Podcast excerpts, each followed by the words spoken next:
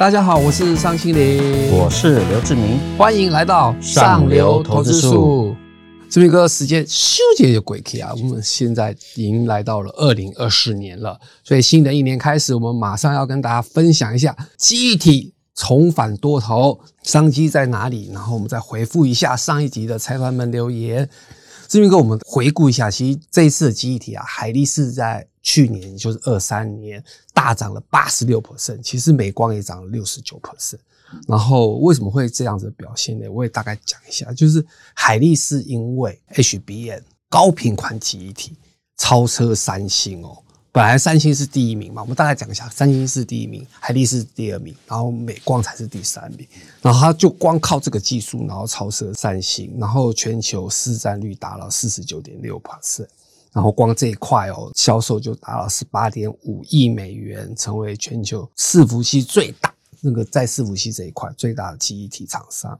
欢迎你一起加入财讯的频道会员，支持最懂投资的财经媒体财讯，跟我们一起追踪政经趋势以及产业状况，成为财讯粉丝团财团的一份子。或者您也可以针对喜欢的哪集节目抖内给我们，让我们能够继续为大家。带来更多精彩的内容哦。然后美光公布财报啊，其实他就直接明白讲说，HBN 三一这这个型号今年就二四年卖光光了，大家也不用跟我再下订单了，已经卖光了。所以可不可以请志明哥解释一下，为什么大家都要用 HBN？然后为什么这一块突然这么热卖？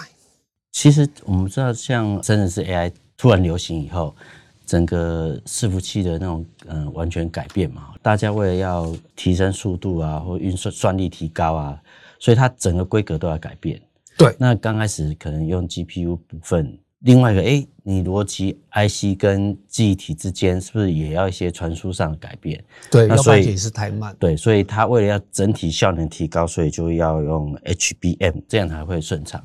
那为什么海力士会讲说，哎，明年的它的几乎产能都被定走嘛，哈，原因就是因为其实之前因为 CoWoS 的缺货，所以它其实这种高阶伺服器也没有很顺嘛。但是今年等于是第一季开始，台积电的产能慢慢就开出来，开出来以后，它其实要搭配这个高速的这种机体，所以说它相关的呃，比如说云端中心需要建置新的呃伺服器的云端中心的话，它就要把这些零组件都组合在一起嘛。所以说不只是 CoWoS 缺货。甚至人那个海力士的这个 HBM 记忆体是缺货，对，没错。然后，而且我发现了，因为现在就是三个大厂全部都跳下去 HBM 或者是 DDR5 这一块，所以导致呢反而出现了排挤效应，然后报价也开始上涨，所以整个现在变成整个市场都还很热。呈现一个很热的情况。其实应该讲说，记忆体在前几年都很不好嘛，因为哦，对，已经呃，因为消费超过十季不好了，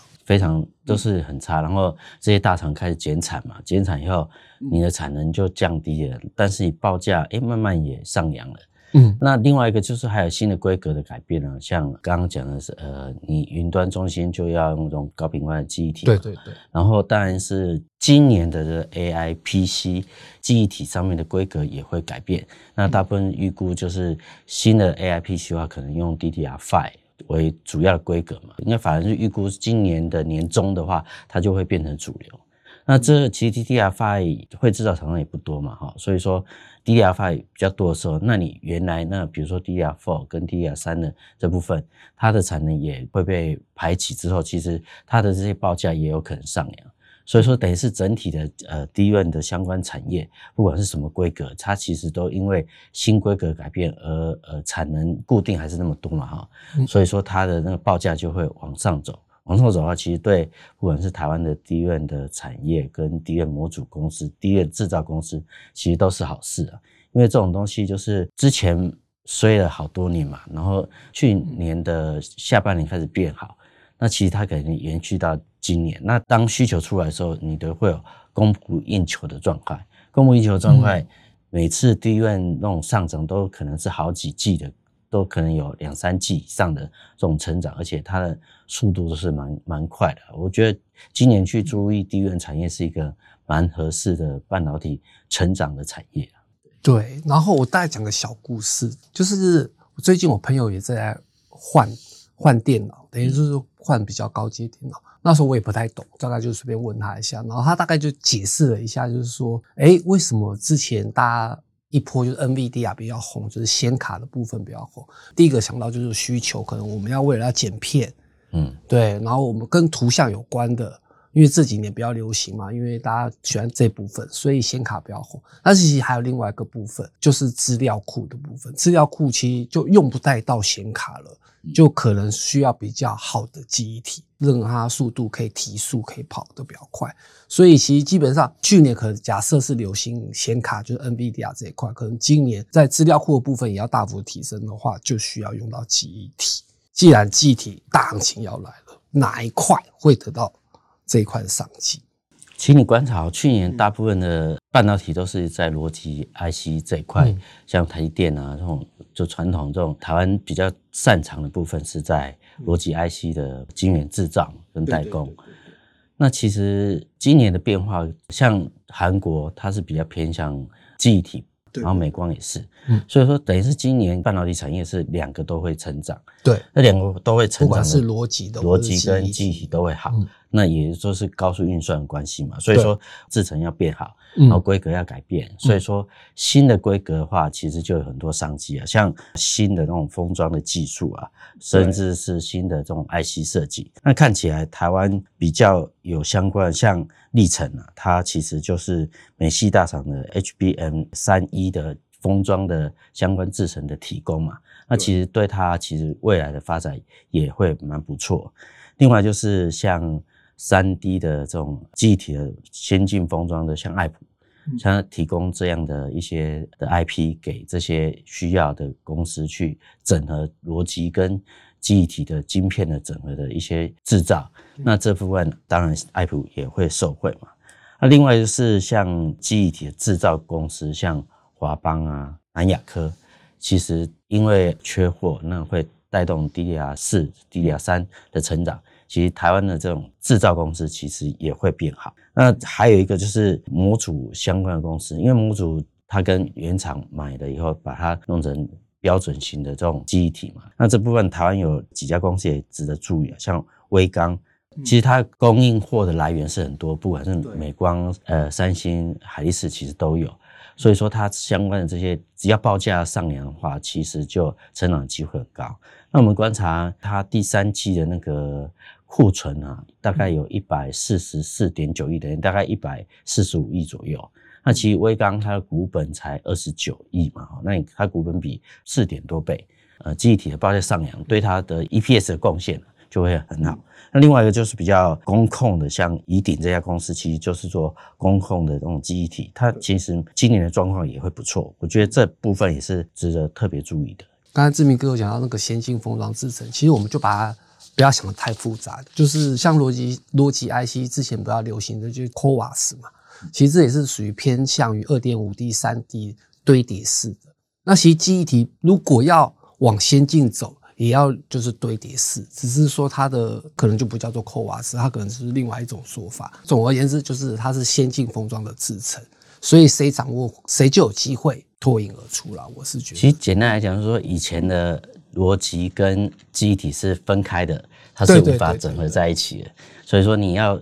运算完从逻辑 IC 跑完以后，才能跑到记忆体，中间呢就不不是效率不是叠起来，先把它叠在一起以后，其实就可以在一个晶片里面处理完毕，所以它速度会快很多。当然，对对，这个成本也会高很多了。所以说，能有这种技术的公司，它其实不管是在毛利率上就会提高，所以对它未来 EPS 成长也会好。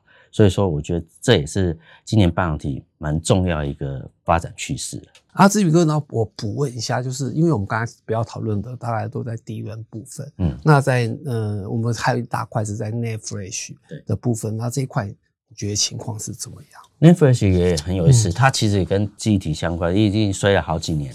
第四季它的那个呃标准型的那种报价上扬大概八 percent 以上。厂商预估它其实会今年还是会持续的成长。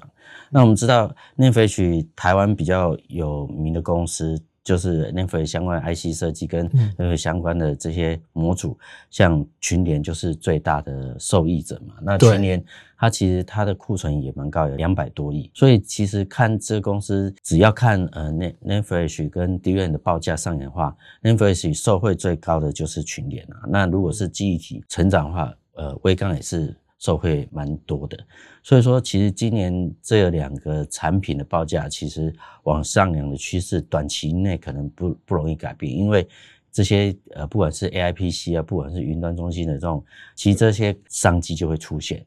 那我大概补充一下，就是说，其实因为我们采访过，最近都采访一些法人，然后其实法人其实有强调了说，其实看记忆体，第一个就是报价嘛，因为它毕竟是景气循环股，只要报价继续涨。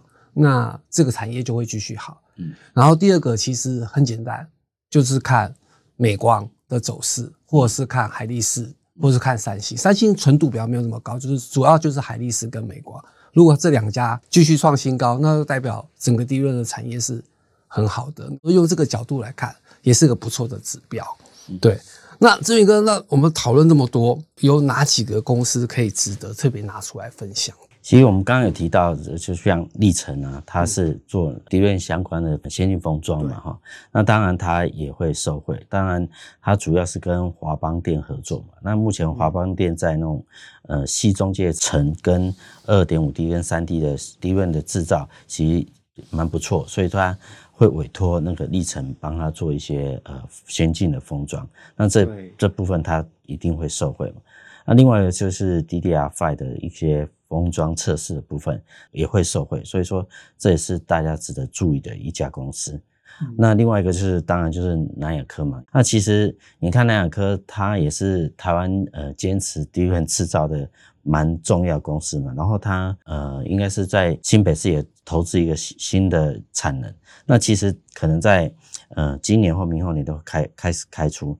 那它因为 DRAM 的这种报价上扬的趋势不变的话。你的产能越多的话，它营收获利就会成长。其实 DRAM 的产业的变化哦，往往都是呃好几季的，只要它变好，都会慢慢转强，而且上涨幅度会超乎大家的想象。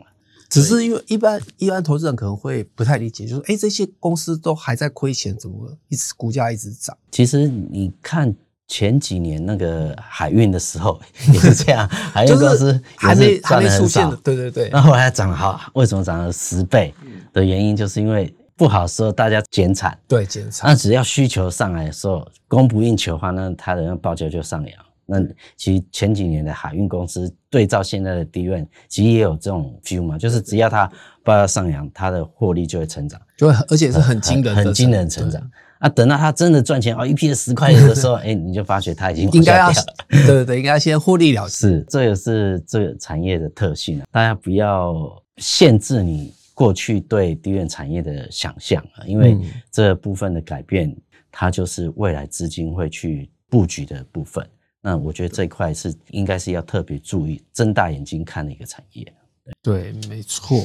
然后补充一下好了，威刚对，威刚是台湾。应该说，快是全球最大的下游模组厂，所以它的优点就是我的低价库存很多，所以这一波一旦报价上涨，谁拥有低价库存，谁就是拥有那黄金。就你把它想成是当初航运股的时候，谁的船只最多，报价上涨，它就赚最多。所以威刚的最大优势就是因为它是最大的模组厂，所以它很多低价库存。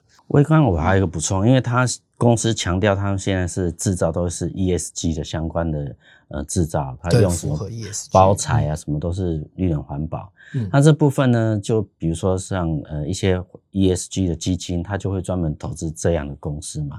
所以说很多像一些指数就把微刚纳入新纳入它的成分股里面。嗯，所以说它的那个未来可能这样被动式基金的投资也会变多。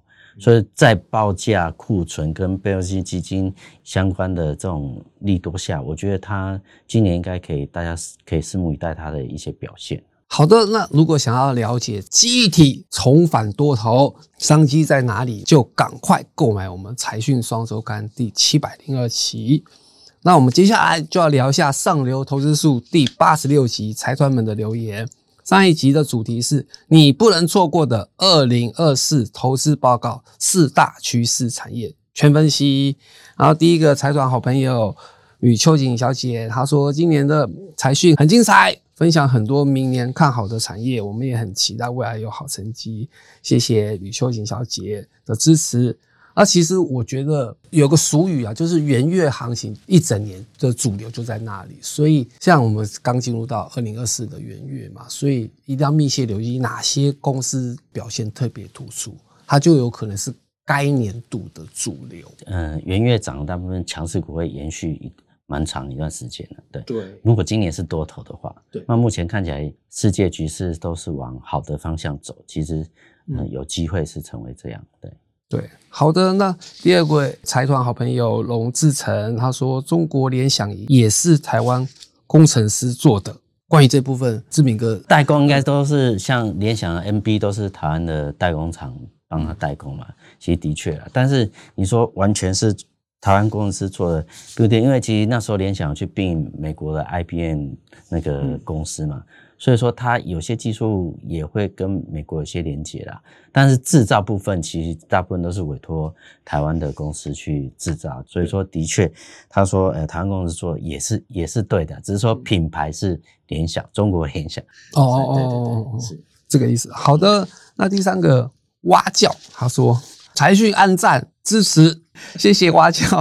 那我们会做出更好、更优质的内容，提供给投资朋友。好的，那我们今天就聊到这里，记得按赞订阅，也欢迎购买《财讯双周刊》第七百零二期，里面还有更多精彩的内容。上流投资术，我们下次见，拜拜。拜拜。